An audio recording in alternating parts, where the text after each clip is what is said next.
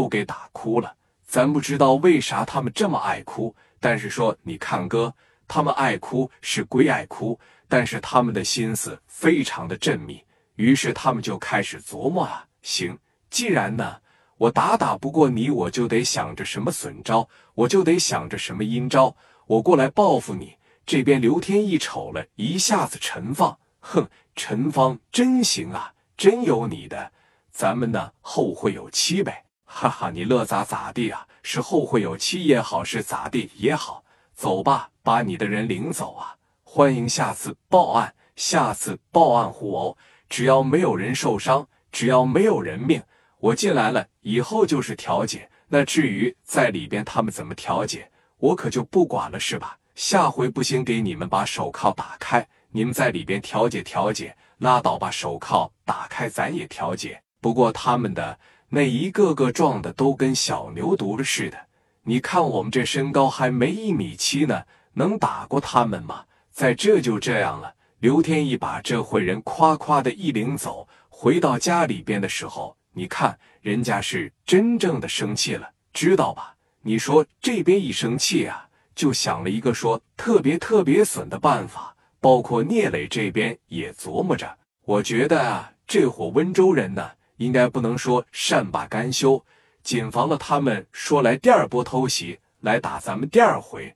他们呢很聪明，号称东方犹太人呢。别管是以什么样的手段，人家赚钱这一方面，你确实的佩服温州人。包括现在人家温州人也是在中国，我感觉也是说很有钱的，那时也是很有说这个财富地位的是吧？但是你得谨防着说，他们来了这边就开始想办法了。聂磊这边呢也是做了提防，但是呢千方万方没有防住，出啥事了？刘天一回去了以后啊，可以说让这个陈放给气的受不了了，包括给这伙做生意人呢也是气得愤愤的，一打就哭，一打就哭。确实，你要说南方的社会。你照比北方的来说是差了很大的一截子，但你要照比说山东大汉的情况下，那肯定也是说差了很大的一截子，是吧？眼瞅着把说又给打哭了。回到了家里边之后呢，这几个人就开始寻思了，说：“你看他们聂磊这小子啊，真是猖狂啊！仗着有陈放给他撑腰，说简直是不把咱们放在眼里边了。”人家聂磊这边也是非常的会做，陈放这也是不知不觉的帮了聂磊一回，大家伙能听着吗？但是聂磊这个人呢，就一直想办法说，你看我怎么回报人家一下子，一直也没想出来这个事啊，就先暂且的搁在这。聂磊当时把电话呢就打给陈放了，他虽然说在物质上，当时我顶不出来的时候。他绝对是先把这个话呢，他是先给你顶上啊。电话这边怕着一拨过去，你看陈放这边一接上，为爱聂磊啊，陈 Sir 说：“你看今天的事多感谢你了，要不是你帮我的情况下，那个副院长可能说就得往死拿捏我了，是不是？我要不认识你的情况下，这家伙要被抓起来，那还能有好吗？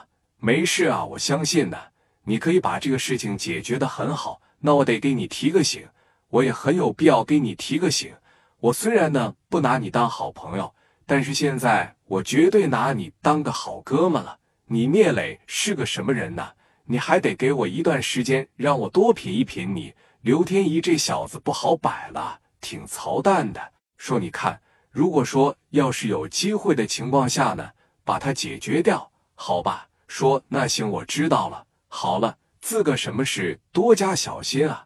而且说，你看那伙商人是出了名的这个聪明，你也要小心提防他们啊！说行了，我知道了。好了，电话撂了，自个什么事多加小心吧。给电话这边趴着一撂下，说你看这边电话一撂下的同时呢，你也就寻思，说你看他报复我，他能想到什么办法？人家还真就想个办法了，那往这个哪呀？到当天晚上的时候，聂磊不是在这个夜总会里边看着这个场子吧？在那个年代啊，说你看这个场子里边有这个冰糖，有这个面起子，在当年抓着以后，基本上是严判。那这哥们就想办法，说不行，这么的办。我有个哥们，他手里边有这个小冰糖，有这个面起子啥的，咱给他往这个厂子里边放点冰糖，放点面起子呗。行，这么说的话行。呃，这么的，给他整点这个冰糖，整点面起子。